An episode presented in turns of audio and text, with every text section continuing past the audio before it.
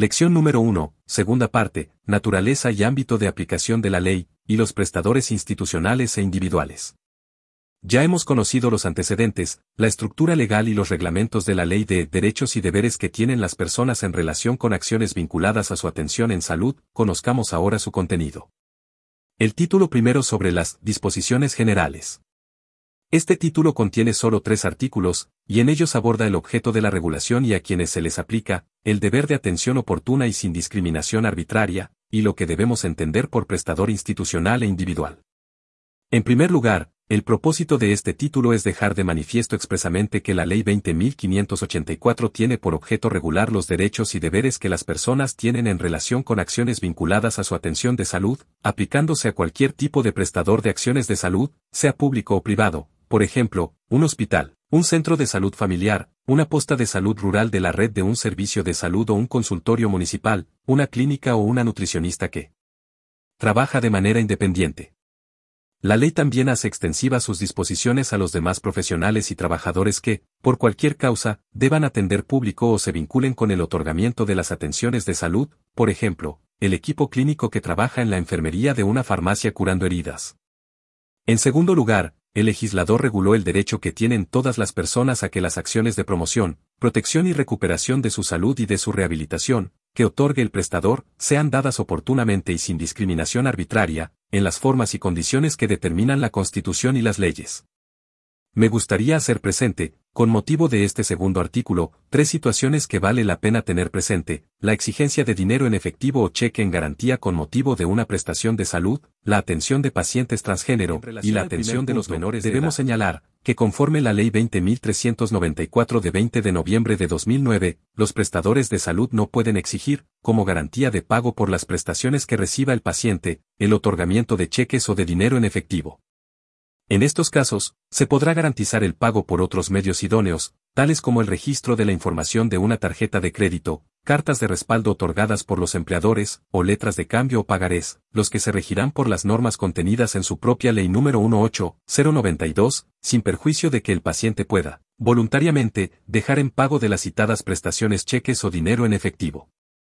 En relación al segundo punto, debemos tener presente que no es posible dificultar la atención, o derechamente discriminar con motivo de la atención de salud a las personas transgénero masculinas o femeninas, debiendo el prestador identificar al paciente, si lo solicita, ya sea verbal o por escrito, por su nombre social con el cual dicha persona se identifica, tanto durante la atención, como en los registros clínicos que corresponda, identificando a la persona primero por su nombre consignado en su cédula de identidad y luego por su nombre social, incluido brazalete identificatorio. Y en materia de hospitalización según su apariencia externa según sea la disponibilidad del establecimiento y que no afecte la atención en la sala. Y, finalmente respecto del tercer punto, es necesario recordar el caso de la atención de los menores de edad, a la luz de la Convención Internacional de Derechos del Niño, en estricta conformidad a lo dispuesto en el artículo 24 número 1. Los Estados partes reconocen el derecho del niño al disfrute del más alto nivel posible de salud y a servicios para el tratamiento de las enfermedades y la rehabilitación de la salud. Los Estados partes se esforzarán por asegurar que ningún niño sea privado de su derecho al disfrute de esos servicios sanitarios.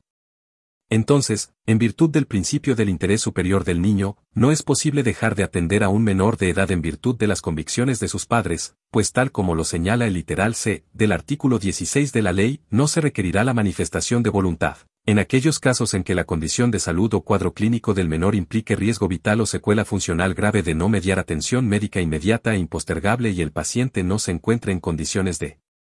expresar su voluntad ni sea posible obtener el consentimiento de su representante legal, de su apoderado o de la persona a cuyo cuidado se encuentre, según corresponda, ejemplo, abandonar el plan de vacunación para la DOR exige que la atención que se proporcione a las personas con discapacidad física o mental y a aquellas que se encuentren privadas de libertad, se rija por las normas que dicte el Ministerio de Salud, para asegurar que aquella sea oportuna y de igual calidad. En atención a lo dispuesto en el inciso segundo del artículo 2 de la ley es que el Decreto Supremo número 38 de 2012, Reglamento sobre Derechos y Deberes de los Pacientes, señala en los incisos segundo, tercero y cuarto del artículo 1 que, para la atención de las personas con discapacidad física, deberán adoptarse los resguardos y mecanismos estructurales que faciliten su acceso expedito a su atención de salud de manera oportuna y de igual calidad, tratándose de las personas con discapacidad. Mental, se estará a las disposiciones particulares que dispone la ley y las disposiciones reglamentarias específicas que las regulen con este mismo objetivo, acá vale la pena recordar lo dispuesto en el considerando primero del Decreto Supremo 570 de 28 de agosto de 1998, Reglamento para la internación de las personas con enfermedades mentales y sobre los establecimientos que la proporcionan, el interés nacional en proveer a todos sus ciudadanos amplio acceso a la salud, parte de la cual es el tratamiento psiquiátrico en internación para aquellos que lo requieran, de modo que éste sea de la más alta calidad, en concordancia con una buena y actualizada práctica clínica, libre de toda forma de discriminación y de abuso y con amplias oportunidades para el ejercicio de las libertades y, la participación de personas privadas de libertad, que deban recurrir en demanda de atención a establecimientos de salud, se estará a las normas que emita el Ministerio de Salud para garantizar el otorgamiento de las prestaciones que requieran, con el debido resguardo de su seguridad y la de los terceros que participen en su otorgamiento. De esta manera, la atención de salud de las personas privadas de libertad debe responder a las orientaciones y políticas emanadas de la autoridad sanitaria, Ministerio de Salud, los servicios de salud, considerando aspectos administrativos, técnicos, protocolos, procedimientos de traslados y derivaciones, autorización sanitaria de unidades de salud, trabajo intersectorial y sistema de registros y estadísticos. Esto permitirá que cada atención de salud, entregada a las personas privadas de libertad, se ajuste los estándares sanitarios que debe recibir cualquier ciudadano. Además permite que el personal de salud que trabaja en recintos penitenciarios responda a dichos estándares. Por último, es preciso sostener, que de acuerdo al inciso segundo del artículo 5 de nuestra Constitución Política de la República, el ejercicio de la soberanía reconoce como limitación el respeto a los derechos esenciales que emanan de la naturaleza humana. Por esto, es necesario recordar que el artículo 12 del Pacto Internacional de Derechos Económicos, Sociales y Culturales dispone sin exclusión que, los Estados partes en el presente pacto reconocen el derecho de toda persona al disfrute del más alto nivel posible de salud física y mental, lo que debe hacerse extensivo, por todo lo señalado, a las personas privadas de libertad. En tercer y último lugar, el título primero, regula que debemos entender por prestador de salud. De esta forma, prestador es toda persona, natural o jurídica, pública o privada, cuya actividad sea el otorgamiento de atenciones de salud. Los prestadores los podemos clasificar según su categoría, institucionales e individuales, y según su sector de actividad, públicos y privados. Los denominados prestadores institucionales son aquellos que organizan en establecimientos asistenciales medios personales, materiales e inmateriales destinados al otorgamiento de prestaciones de salud, dotados de una individualidad determinada y ordenados bajo una dirección, cualquiera sea su naturaleza y niveles individuales, son las personas naturales que, de manera independiente, dependiente de un prestador institucional o por medio de un convenio con éste, otorgan directamente prestaciones de salud a las personas o colaboran directa o indirectamente en la ejecución de estas.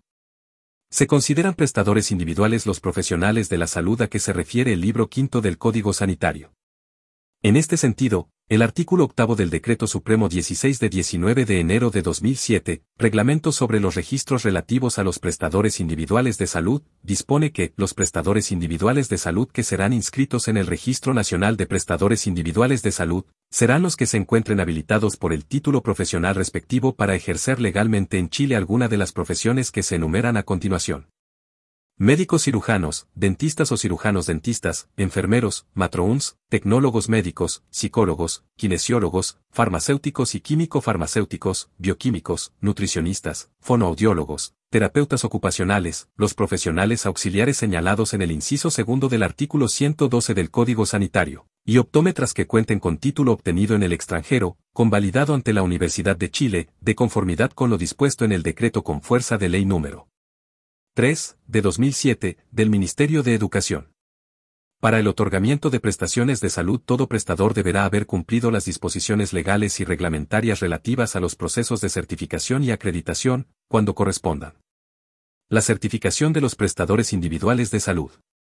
De acuerdo a lo señalado por la Superintendencia de Salud, el Certificado de Inscripción en el Registro Nacional de Prestadores Individuales es un documento que acredita si un prestador individual se encuentra inscrito en el Registro Nacional de Prestadores Individuales de la Superintendencia de Salud. El Registro Nacional de Prestadores Individuales de Salud es la fuente oficial y pública más completa y fidedigna, que contiene la información de los y las profesionales, técnicos y auxiliares del área, con su título profesional o habilitación respectiva, así como las especialidades médicas, odontológicas, química farmacéuticas y bioquímicas, De conformidad a la normativa vigente, esto es, el Decreto Supremo N grados 8, del MinSal, Mineduc. Esta herramienta entrega información en línea a las personas sobre si el profesional o técnico de la salud que brinda la asistencia médica posee el título o la habilitación para ejercer su profesión. En este sentido, proporciona a la ciudadanía información oficial y confiable para que adopte la mejor decisión al momento de requerir algún tipo de atención de salud. Las personas beneficiarias de este certificado son profesionales, técnicos, auxiliares del área de la salud inscritos, entidades del sector sanitario del país y toda la ciudadanía. La acreditación de los prestadores institucionales de salud. La acreditación es un proceso periódico de evaluación, al cual se someten los prestadores institucionales autorizados por la autoridad sanitaria, hospitales, clínicas, centros ambulatorios y laboratorios, para verificar el cumplimiento de un conjunto de estándares de calidad fijados y normados por el Ministerio de Salud. Dicho proceso de evaluación es ejecutado por entidades acreditadoras que son sometidas a un proceso de autorización por la Superintendencia de Salud, para posteriormente ser inscritas en el Registro Público de Entidades Acreditadoras, disponible en esta página web de la Superintendencia. La acreditación de prestadores institucionales es voluntaria, sin embargo, cuando entre en vigencia la garantía explícita de calidad de las prestaciones garantizadas por el GES barra diagonal auge, el prestador que quiera otorgar estas prestaciones deberá estar obligatoriamente acreditado para entregar esa prestación garantizada.